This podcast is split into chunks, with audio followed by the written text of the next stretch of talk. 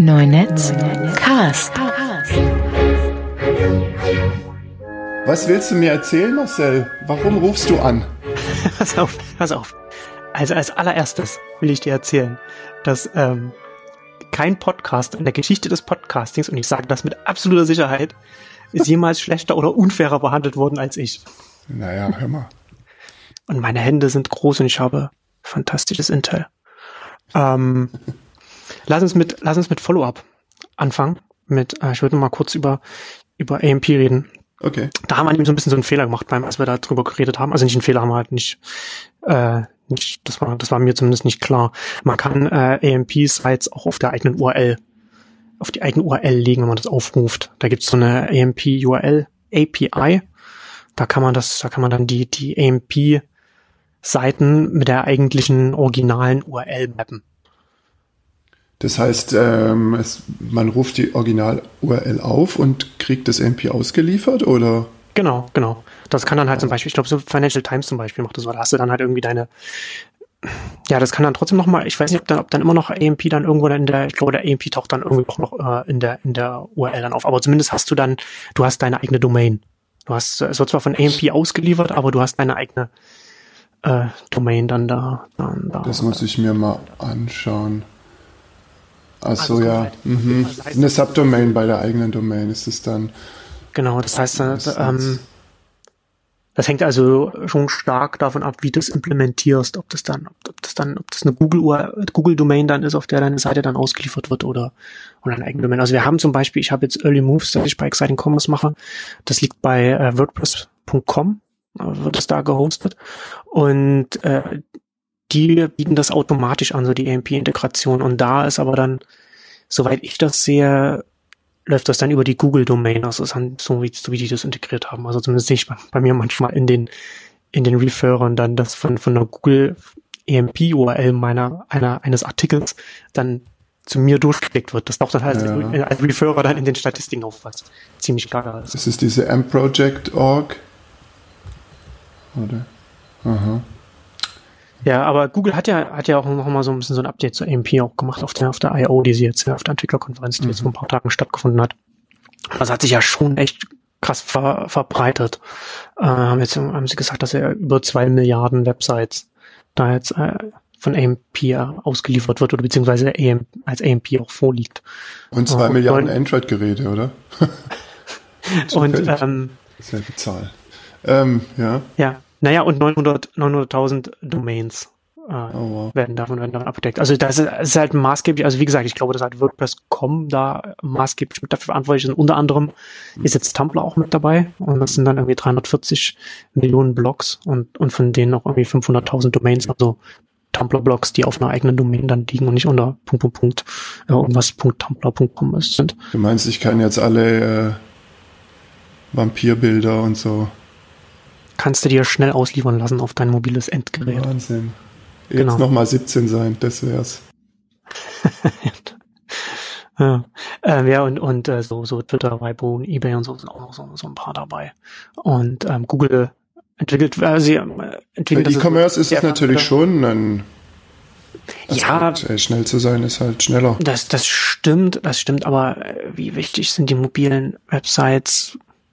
Also, Du weißt. da ist es dann mit den, mit den Apps dann natürlich, Apps sind natürlich schon äh, wichtig, aber natürlich ist es besser, wenn du, wenn du schon mobil, wenn deine, deine mobile Webseite aufgerufen wird, dann ist es besser, dass sie schneller ist als langsam. Klar. Das ist klar.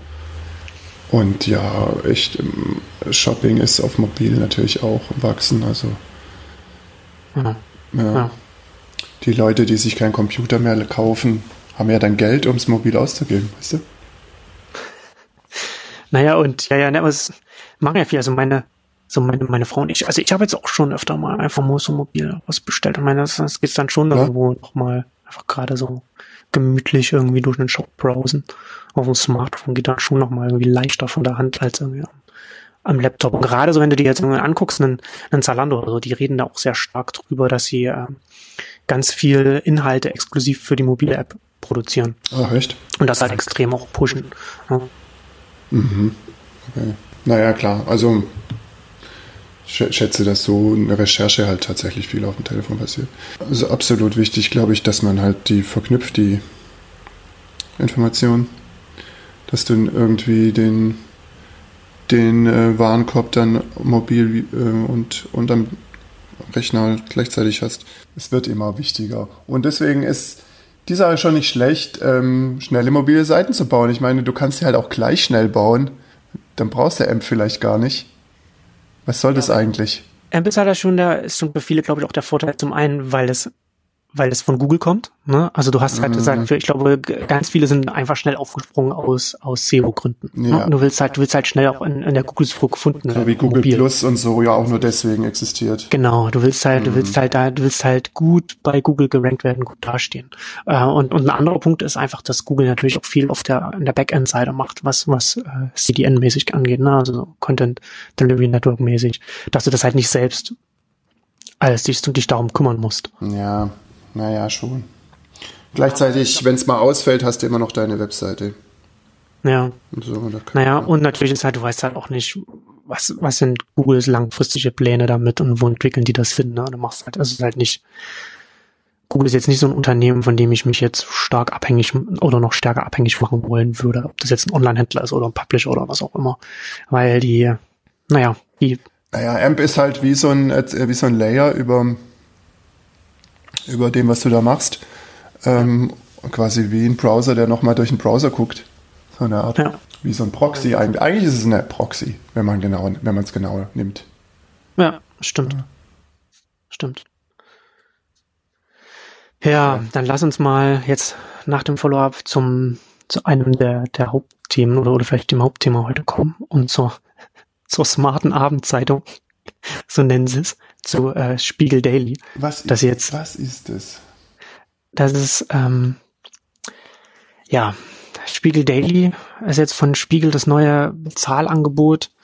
Da bekommt man jeden Abend, jeden Tag, äh, Nachmittag, später Nachmittag, 17 Uhr, wird dann die tägliche Ausgabe dann da live geschaltet und dann kann man die, wenn man dafür zahlt oder entsprechend. Moment, um 17 Uhr wird die Website aktualisiert, habe ich das richtig das ist, Nee, es ist, ist ja keine Website, es ist eine Web-App. Lass mich ja, in Ruhe täglich um 17 Uhr. Also, Okay. Also, so, so, ist die, so ist die Beschreibung. Einmal am Tag die Welt anhalten. Das will das Redaktionsteam von Spiegel Daily für den Leser leisten. Aber halt um 17 Uhr Metz, oder? Und Orientierung, ja, ja. Täglich um 17 Uhr erklärt Daily die wichtigsten News des Tages, also fasst dann so die Tweets zusammen und so weiter, liefert pointierte Kommentare, äh, also mhm. Harald Schmidt ist ein Kolumnist, äh, Jörg Kachelmann äh, ist dabei, weiß nicht, weiß nicht wer noch, und fasst die Debatten in den sozialen Netzwerken zusammen, also mhm. Tweets zusammenfassen, jeden Tag dazu, und hat Tipps für den Feierabend. Und hat, äh, nur das Wichtigste. Äh. Und hat Tipps, und hat Tipps für den Feierabend. Ähm, und da drin sind dann so exklusive Geschichten aus dem Spiegel kommen auch mit rein. Das wird halt so intern so syndiziert, hausintern. Highlights von Spiegel Online, also nochmal so, weiß ich, dann halt auch Artikel, die man auf Spiegel Online schon vielleicht schon gelesen hat, findet man da auch nochmal da drin. Und Videos von Spiegel TV runden das Angebot ab. Also zunächst ja. mal fällt mir auf, dass Kurt Schnippen aussieht wie Eric Clapton. Zweitens, was? Ich hab, was? Es gibt eine Website, es gibt eine Website, die keine ist und um 17 Uhr aktualisiert wird, weil sich wahrscheinlich die Artikel aufeinander beziehen oder was. Was ist das? Man merkt halt da, glaube ich, auch wieder sehr deutlich, dass die deutschen Journalisten nicht von der von der von der Tageszeitungsmetapher ja. von der Klammer irgendwie wegkommen können. Ich meine, du musst es halt überlegen. Ne? Ich habe jetzt hier, ich habe so mir das nochmal so ein bisschen angeguckt, was was so verschiedene Leute dazu sagen. Ähm, unter anderem das ist nicht einfach so ein, so ein, so ein Projekt, das sie jetzt einfach mal so äh, nebenbei entwickelt haben oder das okay. jetzt gemacht wird. Das ist seit vier Jahren in der Entwicklung gewesen. Okay. Also vor vier Jahren hat das erste Mal da der, der, die, der, der Kurt Schnippen hat es da äh, angeschoben. Und ähm, zumindest Media schreibt, dass äh, Spiegel Daily wohl extrem wichtig für die Spiegelgruppe ist, als das neue, als das neue Bezahlangebot, so vergleichbar mit äh, Bild Plus bei bei Axel Springer so ein bisschen. Also genauso, genauso unsinnig auch. Ähm, das ist, also, das ist halt wirklich in jeder Hinsicht, ne? Also, ich meine, du, du, du lachst halt schon, wenn, wenn, wenn du hörst, dass äh, 17 Uhr dann die, in Anführungszeichen, Ausgabe dann, dann online geht. Und morgen ist alles wieder weg? Ist es das? Ob es da jetzt nach schief geht oder nicht, ist ja völlig, ist ja völlig egal. Aber ich meine, du musst es ja. Nee, ist nicht ja egal. Das ist das Internet. Es kann nicht alles weg sein. Was soll das sein, wenn ich da was share oder verlinke oder sonst wie mir bookmark, wenn es morgen weg ist? Dann, was, dann schick doch ein PDF durchs Netz. Also, ich, ich muss sagen, es sieht super aus. Die Website ist wunderschön. Und ähm, da bin ich wirklich begeistert. Und, ähm, und so. Und ich glaube auch, dass da viel Arbeit reingeflossen ist. Und es gibt keine freien Inhalte, wenn ich das richtig sehe. Nichts davon ist kostenlos. Nee, aber kostenlose Inhalte von Spiel Online fließen mit rein. Also man bekommt, man bekommt halt so ein Bündel, weißt du, dass das, das soll, das soll dir halt irgendwie äh, dir den Überblick über den Tag geben. Ich kann Aber die, ich kann die frischen Meldungen, die tagsüber bei Spiegel so, äh, so schnell wie möglich online gehen, hier nochmal eingefroren lesen und muss dafür bezahlen. Und morgen ist es weg. Ist es so? Ja, und Das ist ja egal, ob es dann morgen, also vielleicht ist es auch nicht weg. ne? Also so, so im Detail habe ich mir jetzt nicht, Ja, das das weiß, ich wahrscheinlich, wahrscheinlich haben sie ein Archiv dann oder so, ne, wo du sagen kannst, okay, ich will mir jetzt die Ausgabe von vor drei Tagen angucken. Aber Das wüsste ich ja schon. diese, diese, äh, wie haben sie es genannt, äh, dass die, die, die, die Tagline ist auch nur, was heute wichtig ist. Ja, ja. Ähm, was ja grundsätzlich ein, äh, ein okayer, also Ja, ein guter Ansatz wäre, ne? Aber, okay. aber du hast halt jetzt, wenn, du dir zum Beispiel mal so äh, den, den Twitter-Account von Spiegel Daily anguckst, wo sie, wo sie so einzelne Artikel jetzt so ein bisschen ähm, Mhm. pushen oder ein bisschen darauf hinweisen, da hast du hast du einen Tweet zu einem, zu einem Artikel von, von äh, heute vor 20 Jahren Tuckten Beefs und Butter durchs Kino. Ne? Also so, das ist so, so Panorama-Artikel, wo du sagst, das ist, ein, das ist nicht Entschleunigung und gibt mir das Wichtigste vom Tag. So etwas, ne? Du, wenn das vor 20 Jahren war heute, dann ist es eine Meldung. Ähm, Ja. Aber gehört die dann in so, ein- in so ein Angebot rein? Ne? Nein, aber das ist aber- halt, ich meine, du sitzt als, aber guck mal, du sitzt als, Ja. ich habe es auf Neunetz darüber, darüber geschrieben, ne? du sitzt als Leser davor und du fragst dich, ist das jetzt ähm, was für mich oder wa was bekomme ich dafür, wenn ich das jetzt hier bezahle? Und wie viel und, wie viel muss ich überhaupt bezahlen?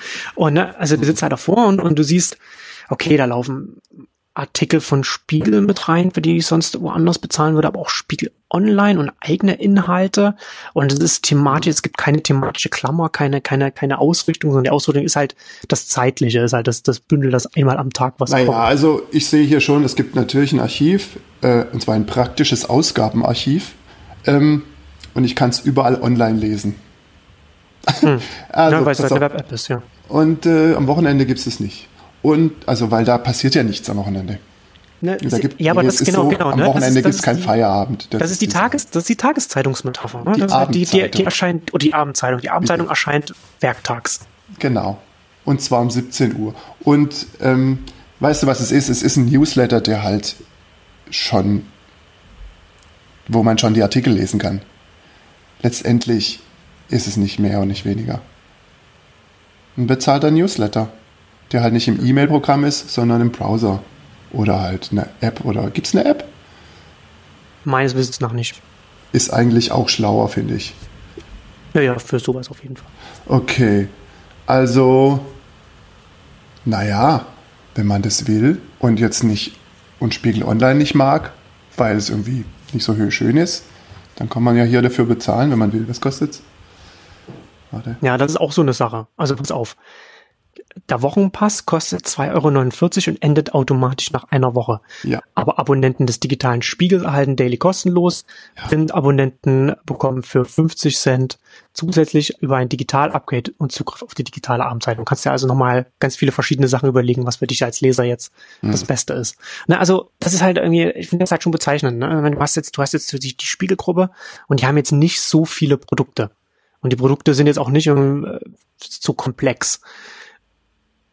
Und sie schaffen es trotzdem, keine genaue Abgrenzung zu machen. Also was ist jetzt, wenn ich jetzt ein Spiegelabonnent bin, wo ich, wo ich auch äh, das, das, das digital bekomme, brauche ich dann, was, was bekomme ich, wenn ich, wenn ich Daily noch dazu nehme? Oder was, was, was vermisse ich, wenn ich es nicht habe? Ne, es gibt ja überhaupt keine Abgrenzung zwischen dem Spiegel Online, dem Spiegel Daily und, und dem Spiegel selbst. Klar sind da überall un- unterschiedliche Inhalte, aber es ist nicht so, dass ich jetzt, ich interessiere mich für XY, also nehme ich das eine und das andere brauche ich nicht. Weißt du, das heißt, es sind, da, es sind halt alles mehr oder weniger austauschbare Produkte für den, für den Massenmarkt. Ja, überall ist, naja, die Welt ist halt nur einmal da, überall ist das Gleiche drin. Nur ein bisschen anders verpackt. Und ja, aber wenn du schon du das größere, davor. ausführlichere bezahlst, dann kriegst du das kleinere äh, Häppchen, Abendzeitungs, Feierabend, bla, natürlich irgendwie, ich meine, musst du ja dazu kriegen, umsonst. Oder halt für 50 Cent.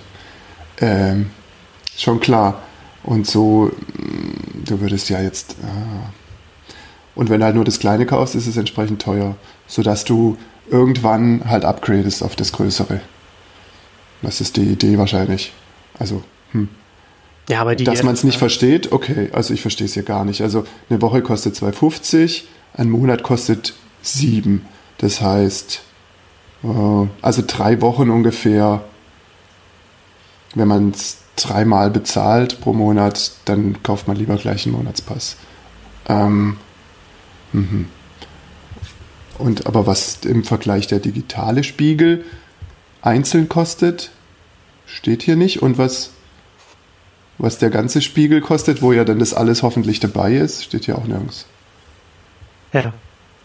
Also es, es ist, ist schon, ähm, weiß nicht, ich hm. finde es schon sehr grotesk, wie man, wie man das schaffen kann mit so wenigen Produkten. Und die ganze New York Times kostet mich irgendwie fünf oder zehn Mark im Monat und der Spiegel will 2,50 pro Woche.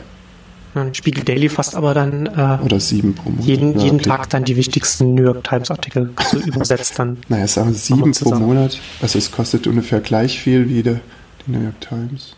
Also kostet allein Spiegel Daily. Naja, klingt nach einem Schnäppchen, oder? aber das ist, ich meine, du sitzt, du bist. Aber da ist ja auch Kinotipps. Da sind ja auch Kinotipps und so. Ja.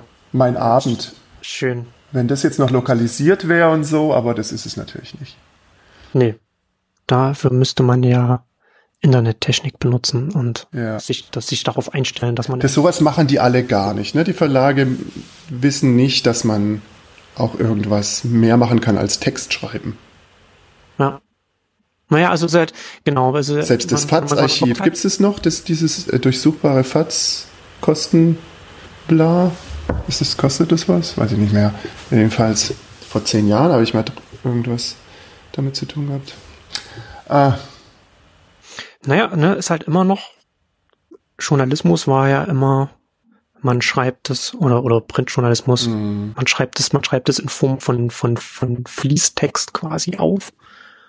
Und das, und, und dann, so wird, so wird die Information dann zum, zum Bürger dann gebracht. Und da kommen, und da kommen Journalisten halt ganz schlecht raus. Ich meine, ist auch, mhm. ist auch ein bisschen auch nachvollziehbar, ne? Wenn du dich jetzt in den Sachsen Verlag setzt dich jetzt hin, da hat man dann, hat man dann, keine Ahnung, ein Entwicklerteam, das dann lokalisierte Kinoübersichten macht.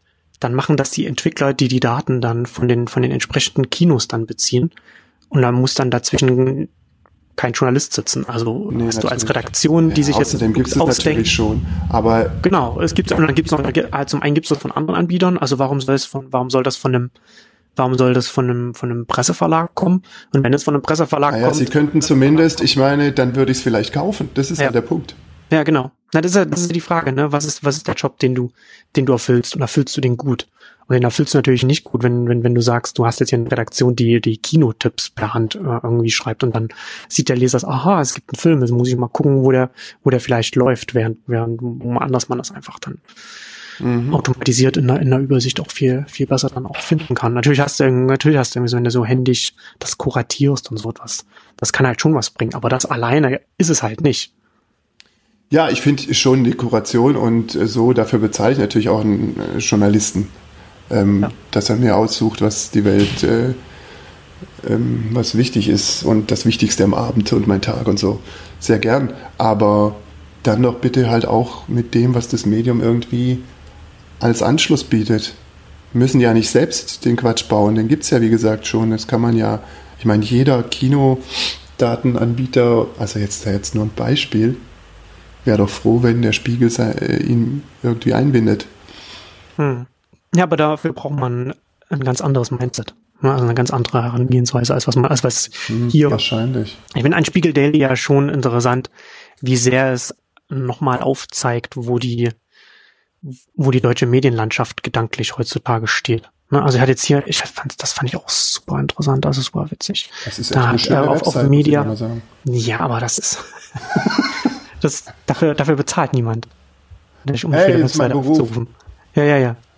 Nee, aber, weißt was ich meine, ne? Ich meine, und, und auf, auf, auf Media, die haben ja, der Mediendienst hat, hat das ja bekleidet und da, da liest du zum Beispiel unter anderem vom, von dem ehemaligen äh, Kapitalmacher, also Kapitales Magazin, der, der sagt über Spiegel Daily, spannendes Experiment, das die Werbebranche interessieren dürfte.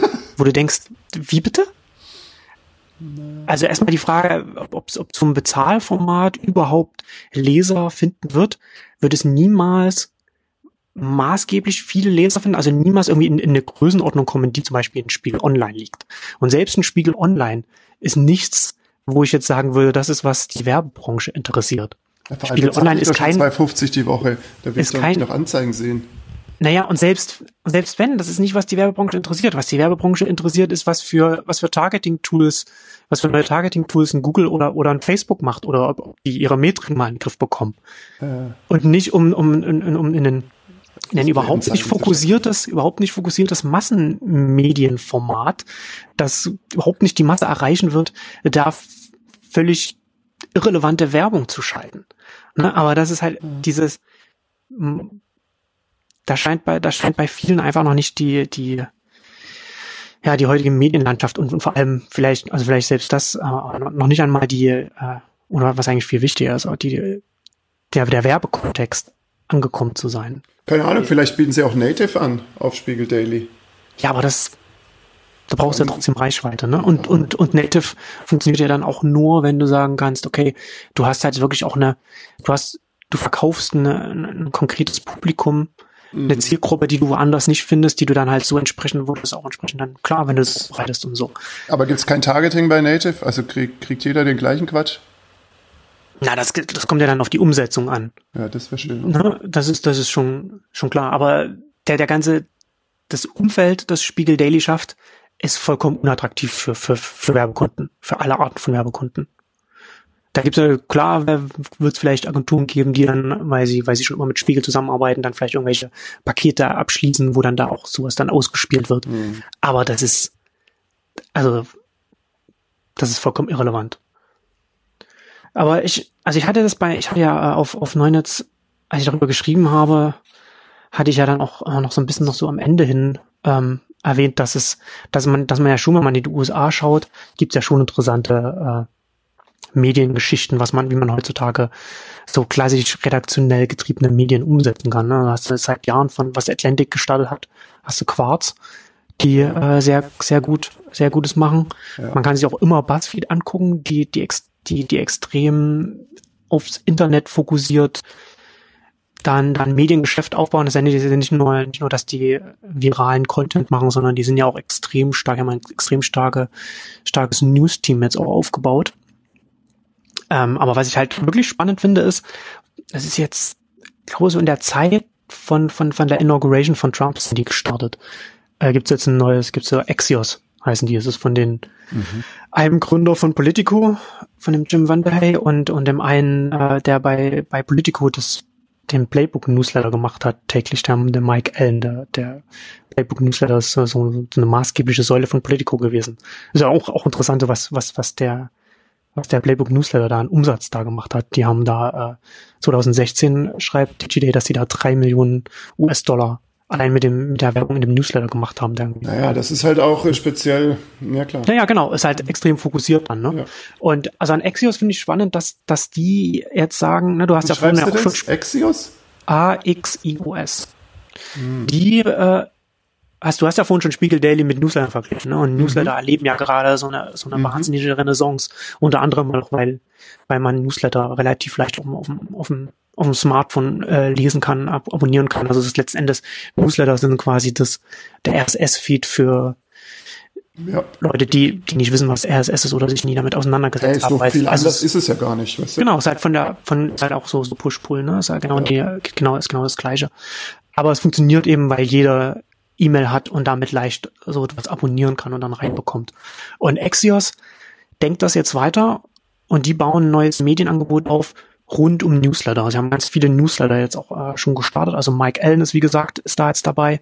Dann ist äh, Dan Brymack dabei, der bei, äh, bei Fortune das den, den Termsheet Newsletter gemacht hat, einen extrem wichtigen, populären Business Newsletter, wo ganz viele so VC-Themen und sowas und so mhm. Startup-Themen so drin waren. Und der macht da jetzt auch den Prorata, heißt das dabei bei Axios. Also wo sie so thematisch ausgerichtete Newsletter machen von Leuten, die schon erfolgreiche Newsletter gemacht haben, die ja sehr, die ja sehr gut sind.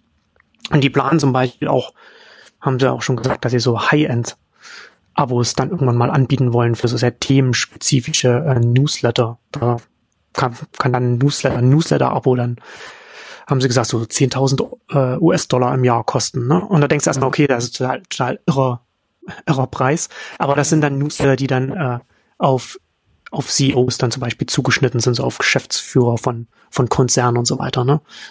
Wo du halt sagst, du gehst halt ganz, ganz spitz rein und versuchst das richtig gut zu machen. Naja, das um, ist, äh, du, du, setzt dann halt irgendwie einen Beratertagessatz daneben. Sozusagen.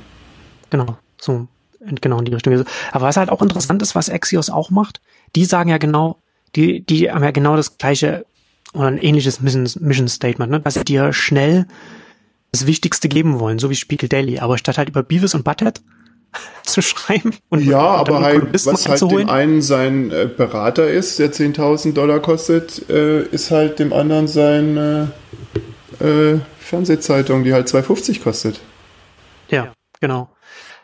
Aber was ich bei Axios spannend finde, ist, wenn du dir die Artikel anguckst, dann ist es tatsächlich so, dass die, dass die, und das haben die vorher auch schon gesagt, dass sie darauf achten, dass dass es, dass es kurz und knapp ist, dass es nicht so lang wird, dass du die wesentlichen Sachen bekommst, die du bekommen willst. Und die haben dann zum Beispiel auch, machen sie so Abschnitte, dass sie, äh, sie beschreiben erst etwas und dann steht auch da, why it matters und dann siehst du halt, äh, warum das wichtig ist, dass das, das jeweilige. Und dann hast du noch so verschiedene andere Sachen, why now zum Beispiel oder so, wo du halt relativ schnell das auch überblicken kannst und einordnen kannst. Mhm. Ja, und das ist halt dann schon und das ist also, wenn du, wenn du wirklich es ernst meinst mit Entschleunigung und mit dem nur das, was wichtig heute ist, dann würdest du das, dann würdest du es in die Richtung wie Axios entwickeln und äh, in, nicht einfach willkürlich Inhalte zusammenwerfen und dir nicht auch nicht Gedanken machen. Also man, man merkt bei Spiegel Daily, finde ich ganz stark, dass es nicht vom, vom Leser her gedacht ist. Und bei Axios merkt man,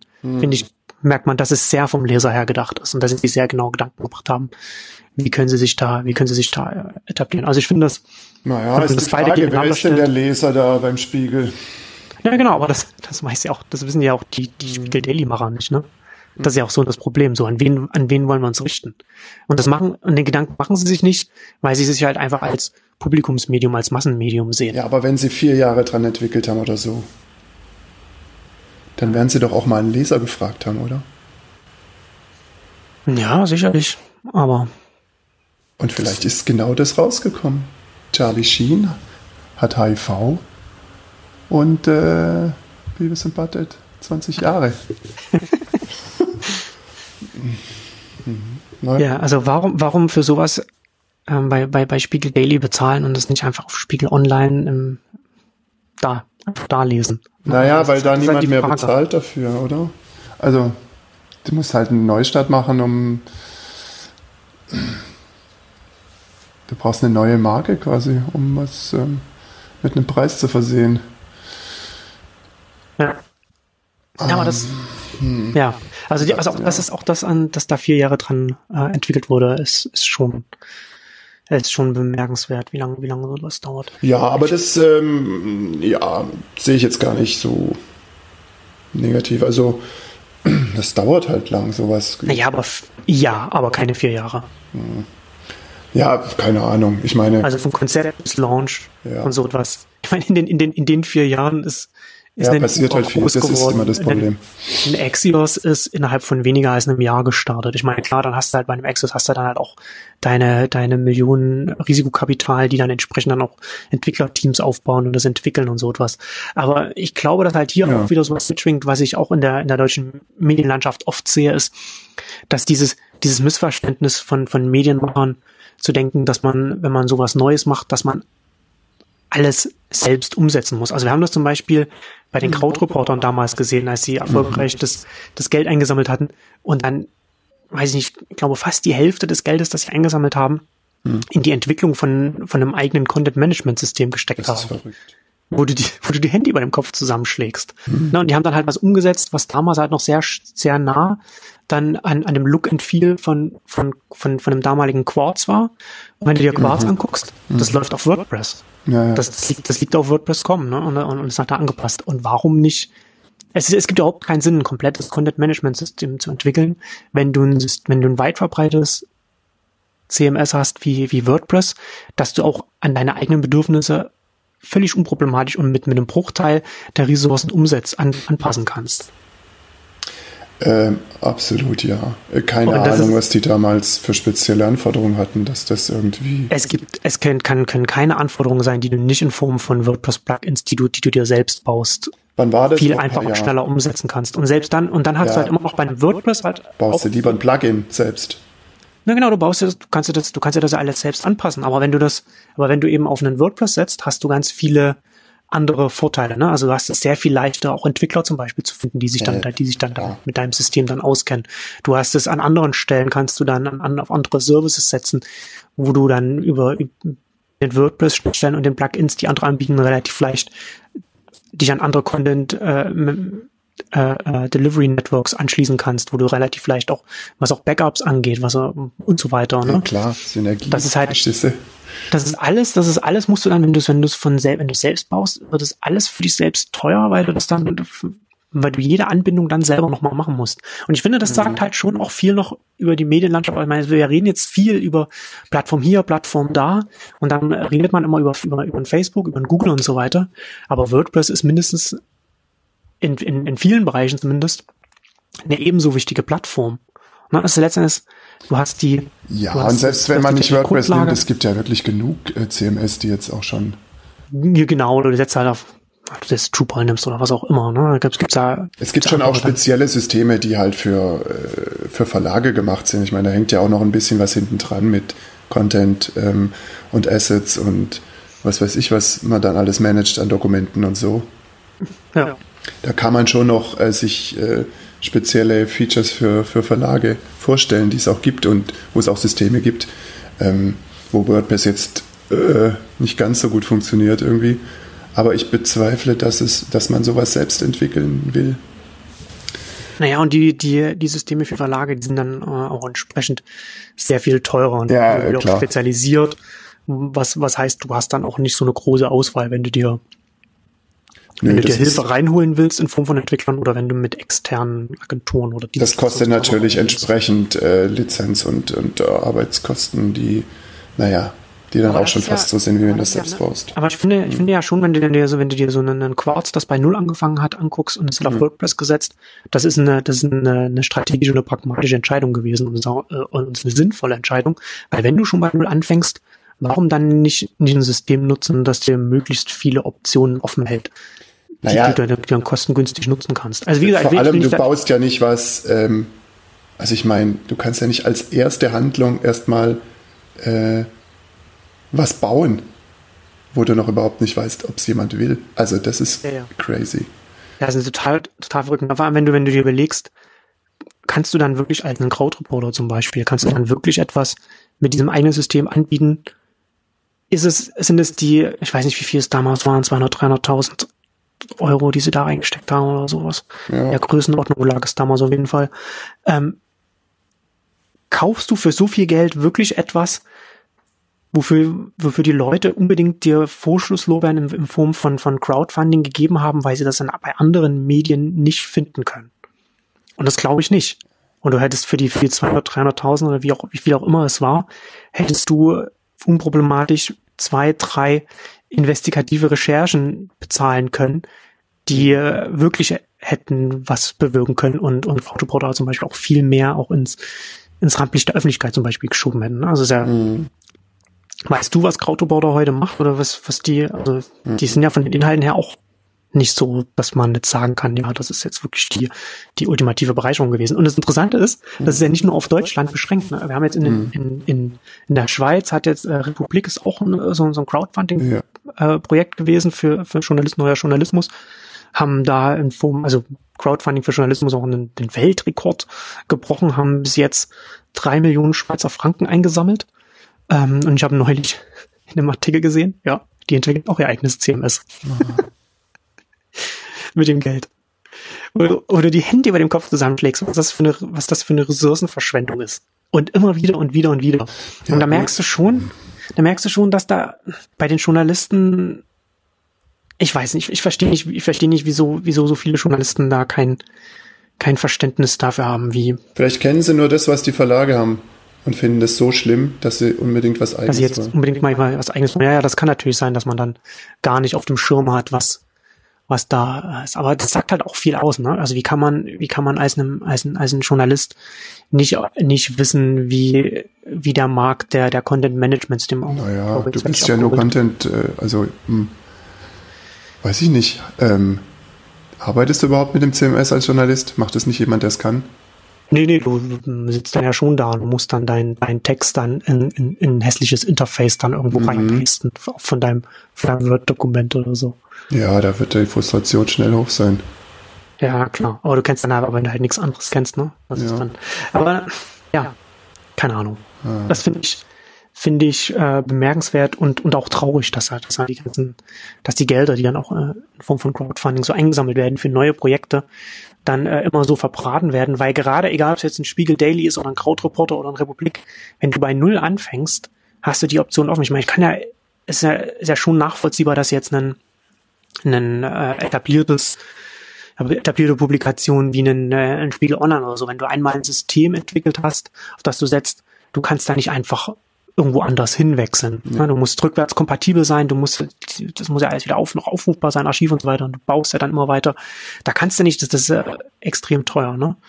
Ähm, aber so wie man, so wie man halt auch sagt, das ist, wenn man, wenn man ein altes Haus, es ist oft einfacher, ein altes Haus abzureißen und ein neues hinzubauen, ja. als ein altes Haus äh, wieder, wieder, wieder zu renovieren und wieder, wieder, wieder äh, auf Vordermann zu bringen. Naja, vor allem ist es aber auch so, wenn du ein CMS baust, also wer ein CMS baut, ohne den Gedanken, es auch noch weiter zu verkaufen und zu lizenzieren, also an die Konkurrenz quasi ja. oder sonst wem, äh, da weiß ich gar nicht, was ich dazu sagen soll. ja. Also wenn man ein CMS nur für sich selbst baut, das ist wie wenn du ein Auto entwickelst, nur damit du es fährst. Was? Ja. Na, das kann schon, wenn du, wenn du, wenn du groß genug bist, äh, kann das schon sinnvoll sein. Für den New York Times ist das ist das schon sinnvoll. Auch in den New York Times hat halt auch, ja. New York Times kannst du halt mit niemandem vergleichen hierzulande, ne? Da hast, hast du einen Newsroom, in dem, glaube ich, tausend Leute sitzen.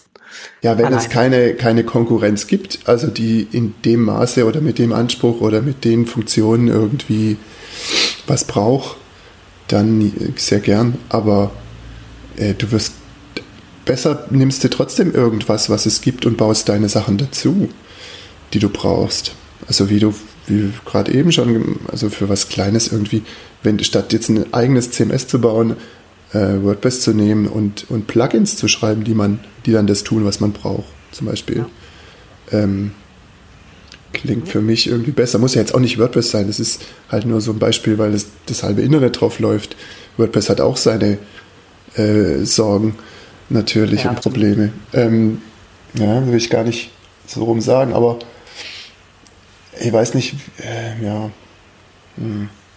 Ja, ist halt, ist halt auch eine Ressourcenfrage, ne? So, so ein hm. Axios, glaube ich, hat auch ein, ein eigenes System dann entwickelt, ne? aber das ist halt auch ein Unternehmen, das, das mehrere Millionen Risikokapital eingesammelt hat. Aber wenn du jetzt, ja, du hast deine, deine, äh, so bei Crowdfunding, was Crowdreporter eingesammelt hättest, oder, oder die drei Millionen Schweizer Franken ne, Republik, das ist schon, das ist schon bei der Republik, das ist schon, das ist schon viel. Das ist ähm, ja. Aber das ist halt, das ist halt viel zu wenig, um zu sagen, dass man, dass man einen signifikanten Teil davon in ein eigenes CMS steckt. Also das müsste ich, da müsste ich noch eine bessere Begründung hören, warum man das muss. Ja. Echt? Ja, die Begründung wird wahrscheinlich sein, dass man das dann einfach nicht. Also. Ja, dass man es jetzt kann. Ja, vielleicht. Also Oder man- denkt, oder, oder man denkt, dass man es kann. Hm. Ich würde echt mal gern Gründe hören, die mich überzeugen. Naja. Okay. Und Quarz läuft echt auf WordPress? Na, das muss ich mir machen. Ja, ja, genau. Okay. Und die hatten, ich weiß nicht, ob sie mittlerweile self-hosted sind, aber das war auch so WordPress.com, so, so, da kann man ja so einen VIP-Account Ja. kann man da bekommen, bei dem man dann auch mehr Plugins dann, dann auch Ja, darauf nutzen sieht kann, weil mit klassischen Hosted-Accounts bei WordPress.com kann man das ja nicht. Mhm. Und da kann man, und da, da lagert man alles aus, was man, was man nicht, was man auch wirklich einfach nicht selbst machen muss. Ne? Das ganze Hosting, sag mal, baut man eigene, wenn man ein eigenes CMS baut, dann kann man ja auch nicht auf so einen, auf so einen Managed Hosting setzen. Ja, bei- wobei bei es ist natürlich schon auch ein Vorteil, wenn man Kontrolle hat über den Server und alles. Naja, schon, aber das ist halt immer so eine, immer so eine Frage. Ne? Also, Kostet natürlich Geld, äh, jemand, der es kontrolliert. Ja, und so ein, so ein WordPress äh, wird auch nicht günstig sein. Das sind, ja, Nee, gar- das- sind ja Preise, die man, die, die, die, die du auch nirgendwo siehst. Ne? Das werden ja dann immer, die werden ja dann immer ausgehandelt mit Mhm. Ja, der jeweiligen Publikation. Dann Aber dann- die Kontrolle. Aber hm, Als so eine Publikation wie, die, wie jetzt die zwei Crowdfunding-Beispiele, so dann willst, da willst du auch nicht jemanden einstellen, der sich ums Hosting und um das alles kümmert. Du willst halt so wenig wie möglich, du willst mit dem, mit dem geringen Geld, das du bekommst, willst du doch so viel wie möglich für deine, für deine Abonnenten, für deine Mitglieder rausholen. Ja. Und das heißt, dass du so viel wie möglich von dem Geld in die Produktion von Journalismus steckst. ja, also ich finde, es ist, es ist, äh, der Kreis schließt sich so nicht, also so wenig, wenn ich drüber nachdenke. Du nimmst das Geld und stellst Leute ein, die Bescheid wissen, aber die Leute, die Bescheid wissen, machen dann nicht das, was schlau wäre, sondern was anderes. Okay, ja. Auch eine, auch eine schöne Zusammenfassung. Ja, deswegen, also ich bin nicht ganz sicher, ob ich das Problem kom komplett verstehe, weil es scheint mir, es muss doch Gründe geben. okay, ähm, aber es gibt ja auch keine Gründe, eine Abendzeitung zu kaufen und es gibt trotzdem welche. Naja. Die smarte Abendzeitung. Das muss ich mir Fra- Ich frage mich, ob da jetzt äh, in, in, in Spiegel Daily jetzt auch dann davon darüber geschrieben wurde oder vielleicht noch geschrieben wird, dass die MP3 jetzt tot ist. Jetzt wo Fraunhofer das Ende der MP3 ausgerufen hat. Du meinst, weil das eine Nachricht ist, die man unbedingt am Abend wissen muss. Naja, und weil es, weil es, ja, damit man, damit man dann abends so ein Feierabendtipp, schmeißen sie ihre MP3s weg. Ja. Also die haben, äh, das Patent ist, oder was ist ausgelaufen, genau. Genau, es gab ja mehrere MP3 äh, äh, Patente auf, auf, auf die auf das ganze MP3 Komplex und das jetzt das letzte Patent ist im April ausgelaufen. Ich hatte das witzigerweise, als ich das gesehen habe, hatte ich das noch mir, mir noch gemerkt und wollte noch kurz noch auf auf Neues hinweisen. Dann ist es irgendwie, wie das so oft ist, zeitlich hinten runtergefallen. Und dann jetzt letzte Woche plötzlich, weil es ist ja jetzt schon ein paar Tage her, Mhm. haben auf einmal ganz viele Medien darüber berichtet, äh, T3N zum Beispiel, auch, auch, in, auch äh, in den USA, so in Gadget und so, dass die MP3 jetzt gut ist, weil Fraunhofer sein Lizenzprogramm äh, einstellt. Und ähm, in der deutschen Mitteilung steht auch, dass es, äh, weil, wie steht es da? Mit dem Ablauf einiger MP3-Patente wurde das Lizenzprogramm bla bla bla beendet. Im Englischen steht es nicht da. Ich glaube, dass es, dass es hier wie so oft ist, irgendein englisches Tech-Gadget-Blog wird, wird das oder, oder ein Medium wird das aufgenommen haben. Wird, weil, weil im Englischen steht nämlich nichts von, den, von, von dem Ende der Patente. In der, in der englischen äh, Begründung beim, Ja, beim wenn das nicht da steht, dann könnte man meinen, es gibt gar kein MP3 mehr. Ne, ja, genau, das ist halt, da könnte man meinen, okay, das, die Lizenzierung der Technologie wird eingestellt. Das heißt, es können keine, keine Programme und kein, kein, können, können das mehr implementieren. Jedoch, das Quasi. Gegenteil ist der Fall. Genau. Aber das, ich finde es ja schon interessant, wie es auch nochmal so ein, wie, wie sich das so verbreitet hat. Ne? Also ich Ja. glaube, dass es dann aufgrund der englischen Mitteilung wird es sich wohl dann in, der, in den englischen Medien verbreitet haben. Und dann hat man auch so, ein- so ein T3N, das es dann dann aufnimmt und so weiter. Ja. Also weil es ja schon ein paar Tage her ist, das Ende der, der, des Patents. Vielleicht ist auch die, die Mitteilung jetzt erst vor ein paar Tagen dann auch erschienen, weiß ich nicht. Ähm, ja, genau, das Ende, also das Gegenteil ist der Fall, ne? Die, die, die lizenzieren es nicht mehr, weil man nicht mehr gezwungen ist, sie dafür zu bezahlen, weil sie kein, weil, weil das Patent ausgelaufen Sie ist. dürfen es nicht mehr lizenzieren, weil sie kein Patent mehr haben drauf. Die, die könnten halt trotzdem sagen, hier, wir lizenzieren es, aber warum soll, warum soll sich jemand dafür bezahlen, ne? Ähm, Hm. Das ist wie so ein CMS bauen, wenn man auch eins hat. Das ist halt schon, das ist halt schon spannend. Ne? Also MP3 ist das weit verbreitetste Audioformat gewesen, aber war proprietär, war von Patenten geschützt. Und jetzt ist es ein freies Format. Das heißt, das kann jetzt auch in ganz viele Open Source Formate. Es gibt ja auch, ich weiß nicht, Fedora war das ich, also eine von den von den Linux Distributionen wird es jetzt wird jetzt MP3 jetzt integrieren und so andere, andere Open Source und so weiter. Ähm, und alle alle ähm, alle Entwickler von, von Programmen müssen das jetzt nicht mehr, müssen keine Lizenzzahlungen mehr mhm. an Fraunhofer leisten. Also wenn wir jetzt zum Beispiel jetzt, ne, wer jetzt, wer jetzt uns jetzt hier anhört, wir, wir, wir senden die Podcasts als MP3-Dateien raus. Das heißt, da sind ganz viele, die, die da an Fraunhofer bezahlen mussten. So Sound, Soundcloud zum Beispiel, das so MP3s verarbeitet. Äh, ich weiß nicht, wie viel ein iTunes dann da, aber man kann es glaube ich auch in iTunes auch abspielen. Ja, klar. Also Apple zahlt auf jeden Fall auch Liz oder hat Lizenzzahlungen an, an Fraunhofer bezahlt. Ja. Und dann halt auch die, die Podcatcher, die wir dann, die dann auf den mobilen Endgeräten liegen. Wahrscheinlich auch das Tool, mit dem wir jetzt aufnehmen. Ja, genau. Und so. Also alles, alles, was in, was, was in der einen oder anderen Weise halt MP3 erzeugt oder abspielt, äh, ja. muss, muss dann, muss dann. Abspielt also, auch. Muss dann Lizenzen dann, muss dann Lizenzen bezahlen, weil man es ja in einer anderen Form bearbeiten. Und, und, und die ja. fallen jetzt, und die sind jetzt alle weggefallen. Und das, ich finde es schon vom Fraunhofer Stadt zu sagen, ja, jetzt ist, nachdem wir jetzt so einen guten, so einen guten Run hatten, jetzt, jetzt äh, über 20 Jahre, äh, 25 Jahre hier ja. wirklich gut Geld verdient haben damit, gehört es jetzt, gehört es jetzt äh, quasi der Menschheit und, und wir sind gespannt darauf, was die Entwickler-Community damit machen wird und wir werden sie gerne begleiten und, und unterstützen sowas. Ne? Könnte man ja, könnte man ja so ja. machen, dass man sagt, okay, wir wollen das, wir wollen weiter daran beteiligt sein, sondern aber stattdessen so sehr kleinlich irgendwie zu sagen, nee, nee, das braucht jetzt niemand mehr. Streaming ist jetzt das Nonplusultra. Ähm, und wo natürlich was dran ist, ne, dass man so Musik äh, über, über Streaming jetzt konsumiert well. wird. Aber nichtsdestotrotz ist MP3 extrem wichtig und wird es auch extrem wichtig bleiben, natürlich. gerade weil sie jetzt, gerade weil es jetzt ein freies Format ist. Aber also die, äh, wie, wie Frau Nufer damit umgegangen ist, ist schon schon sehr bizarr.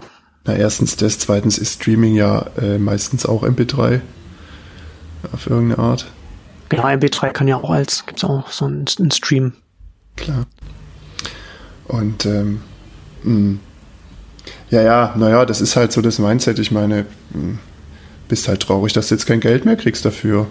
Und dann sagst du lieber, naja, mach doch jetzt was Neues, vielleicht bringen wir demnächst was Neues raus.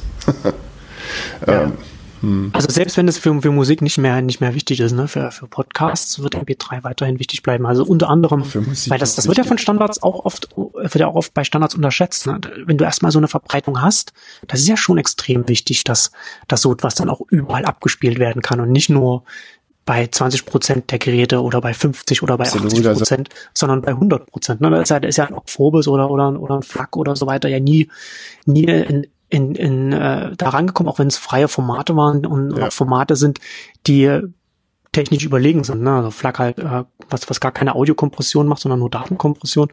Und Ogphobis, was eine sehr viel bessere Audiokompression äh, macht als, als, das, als das sehr alte MP3. Ist ja vollkommen egal. Kannst du es nicht abspielen, bringt's nix. Ist genau.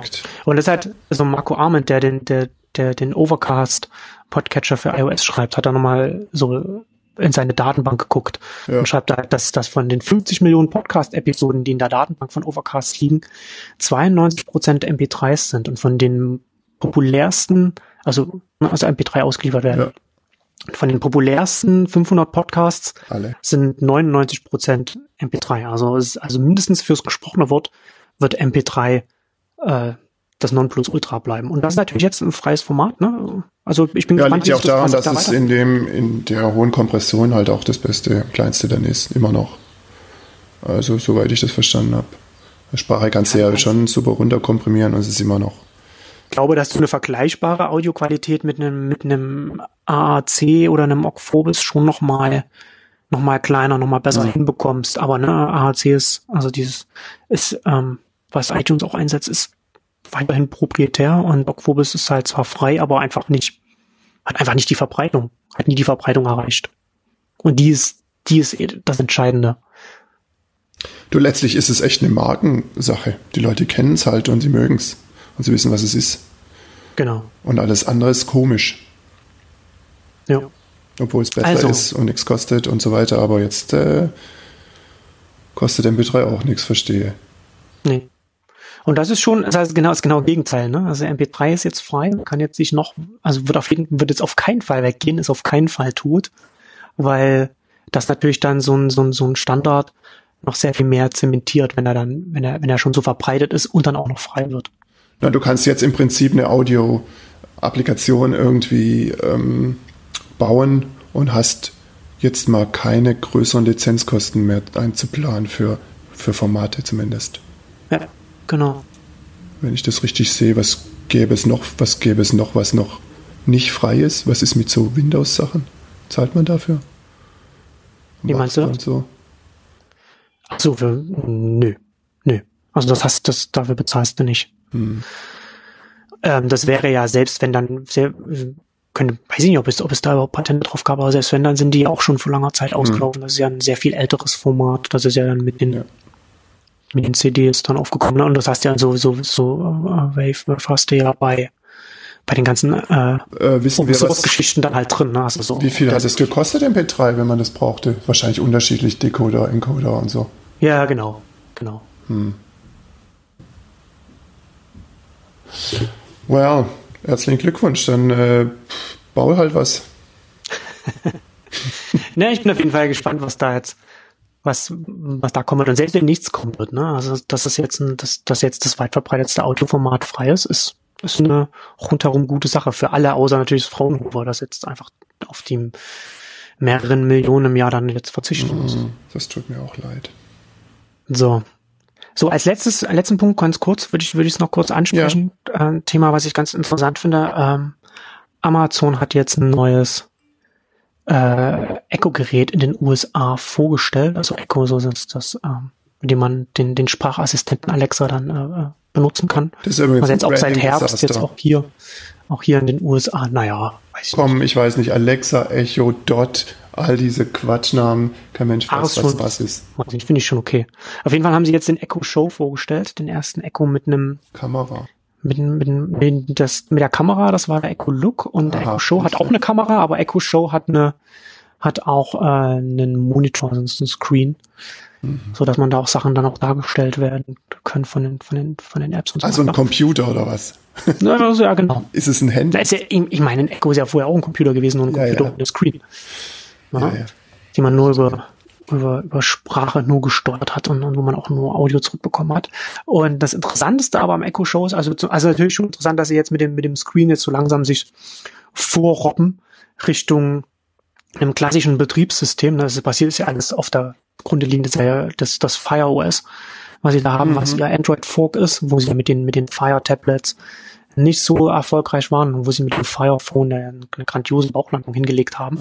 Aber das ist natürlich jetzt hier ja auch drin und hier sind sie ja schon, stehen sie relativ gut da, was so Voice-Assistenten angeht und, und mit Alexa gerade in den USA sind sie da relativ gut verbreitet. Und das Interessante ist also nicht nur, dass sie da jetzt sich auf der Betriebssystemebene da so weiterentwickeln und ganz gute Chancen haben, würde ich sagen, da zumindest im, im Heimbereich sich da zu etablieren, wenn nicht im, im, im mobilen Bereich, wo ja Android und, und iOS äh, dominieren werden auf lange Sicht, wo ja auch ein Windows nicht reingekommen ist.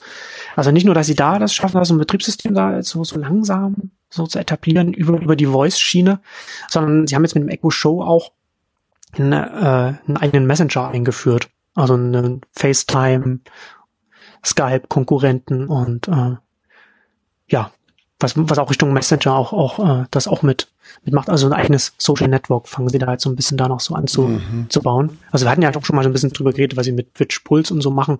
Aber das ist ja, geht ja mehr so Richtung Twitter und das ist hier mehr so Richtung so Freunde, ne? Also, also eher so Facebook oder, oder wofür man jetzt WhatsApp zum Beispiel benutzen würde. Also man kann mit dem Echo Show kann man, kann man FaceTime, Skype, ähnliche Video-Chats machen von Echo Show zu Echo Show, aber man kann das auch mit der, mit der mobilen Alexa App machen. Also man, man kann auch von, in der Alexa App von mobiler App zu mobiler App auch schreiben und so etwas machen. Ähm, Finde ich extrem spannend, weil sie mit dem, weil sie eben, wie gesagt, mit diesem, mit diesem neuen Gerät da sich selbst ein Einfallstor bauen in den Markt, in den, in den es ganz lange einfach keine, keine neuen Player gegeben hat, weil es einfach, weil einfach niemand eine Chance gegen die Netzwerkeffekte von einem WhatsApp oder einem Facebook Messenger mhm. oder, mhm. oder WeChat und so weiter hat. Mhm. Und da sehe ich hier zum ersten Mal ein Unternehmen, das es tatsächlich schaffen könnte, da wieder was, da was Neues zu etablieren. Und das ist schon spannend. Mhm. Na, bei dem Google, ähm, Google Home, also das Gerät, das ähm, gibt es ja auch so, ein, so eine äh, Zahnputzbechervase für den Tisch. ja. Da, da haben sie jetzt in Amerika zumindest ähm, Telefon dran gestöpselt. Also du kannst umsonst damit telefonieren. Ja. Über die Google, was auch immer, Voice, wie heißt das? Telefon halt. Hast du eine eigene Telefonnummer oder kannst deine Nummer damit verbinden. Und dann ähm, ist was ähnliches, ne? Also hast dann auch. Ja, ja, weil, aber da, da hast du, da schaffst du ja kein neues. Nö, kein aber. Neues, kein neues Netzwerk, ne? Also klar kannst du. Bindung hast du auch darüber. Ja, ja. Das stimmt schon, aber was, was ich ja bei, bei dem Echo Show ganz spannend finde, ist, dass es ja schon auch, ich meine, du guckst das Ding an und es sieht erstmal hässlich aus wie die Nacht, aber es ist halt auch etwas, was jetzt auch, glaube ich, auch schon auch so ein bisschen so gedacht ist, dass es als Gerät so ein bisschen im Hintergrund verschwindet, dass man es nicht so, dass man es nicht sagt, okay, jetzt hat man hier so einen schönen, schönen Computer stehen, sondern es soll halt einfach nur dann in der Küche oder so dann einfach so verschwinden. Und das ist halt schon etwas von der, von der, von der Nutzung her, finde ich es ganz interessant, dass es jetzt, also ich kann mir sehr gut vorstellen, dass es, dass es gerade bei der Generation, die jetzt heute Großeltern sind, da gut ankommt, weil man da wirklich, wirklich unkompliziert schnell äh, äh Videochats starten kann. Ne? Also bei Leuten, die jetzt nicht einfach so wie wir jetzt an, an der neuesten Technologie interessiert sind, sondern einfach so etwas nur benutzen wollen, schafft das schon, das bringt schon einen Use Case mit, den ich den, den ich mir gut vorstellen kann, dass man den in den Markt reinbekommt. Und du hast ja bei Amazon hast ja auch immer noch mal im Gegensatz zu Google da den Unterschied, dass die einfach auch dass sie einfach auch einen Absatzkanal haben. Ne? Also die, die, die, die packen das Ding dann auf die Startseite von, von Amazon. Ja. Und da werden die Leute darauf aufmerksam, da können, ne, so, so, so werden ja, so werden ja auch die, die Echos wurden ja auch schon immer so sehr massiv beworben. Ja, da, da hat Google hat's da schon ein bisschen Weiß man, wie viele da verkauft wurden letztlich? Ja,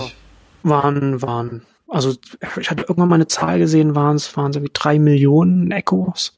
Ja. Aber das ist auch schon wieder eine Weile her. Das ist also das ist über ein Jahr zwei her. Zwei Sachen dazu. Also mh, die Sichtbarkeit von Dingen ist nicht unbedingt immer ein Garant dafür. Ich meine äh, Apple Watch oder so äh, oder was auch immer mh, Apple da alles angeboten hat, was die Leute nicht wollten.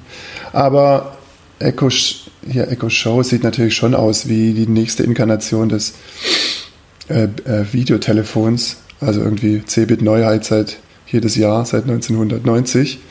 Mhm. Ähm, aber cool ist natürlich, wenn du es gleichzeitig verbindest mit einer mobilen App, die, wo du dann nicht so eine Kiste brauchst. Also das ist vielleicht so das Tor, was man benutzen kann, um tatsächlich, wie du sagst, irgendwie ähm, einer Generation einen, einen, Bildschirm hinzustellen, der keine Tastatur hat, die einen verwirrt. Und äh, gleichzeitig auf der anderen Seite Ökosystem zu benutzen, das die Leute schon haben und wo sie nicht extra ein Gerät brauchen. Ja. Und dann kann ich mir schon vorstellen. Aber wie gesagt, Videotelefonie, das versucht man ja schon so lange. Und irgendwie will es ja dann doch keiner. Aber wenn es noch mehr kann, naja, ich meine, hey, ja, aber es gibt ja auch schon Smart Das ist ja nicht nur das, das ist ja nicht, das ist ja, aber das ist ja das Interessante, das ist ja nicht einfach nur, dass es, dass es ein Bildtelefon ist, sondern das ist halt jetzt eine zusätzliche Funktion, die da jetzt noch oben drauf kommt. Ja, aber wenn sie es so vermarkten mit dem Use Case, also wenn ich danach gucke. Ne, machen sie ja nicht, machen sie ja nicht, sie machen ja, ja schon mehr, ne? Also das, das ja. heißt, das, es gab so ein drei Minuten Video oder so, wo sie das okay. so, so ein paar Sachen so durchgehen, ne? Wo du halt die ganz klassischen Sachen hast, so dass dann dass dann die, die, die frischen Eltern dann während, während, das, während ja, das Baby wickeln per, per, per, per Sprache äh, die nächste Packung Pampers bestellen oder so. Ne? Und, und dann halt auch so etwas, dass man schnell äh, die Oma anrufen kann, während man mit mhm. dem Enkel zusammen da gerade das, das Kinderzimmer irgendwie streicht und so, ne? wo man halt so rein relativ in den Alltag integriert hat, das Ganze. Also es ist schon. Babyphone, äh, aha süß. Ja, sowas kann, kann man auch. Mhm. Ne, es ist schon, äh, ich finde das, ich finde das schon sehr, sehr, sehr smart, wie sie das angehen. Also ob das dann klappen wird, das wird man sehen. Aber ich finde, dass die, dass das Potenzial hier auf jeden Fall da ist. Absolut, also irgendwie so ein Assistent zu Hause, mit dem man spricht. Ich meine, äh, musste mal diesen alten Apple-Film raussuchen. Erinnerst du dich an den? Nee.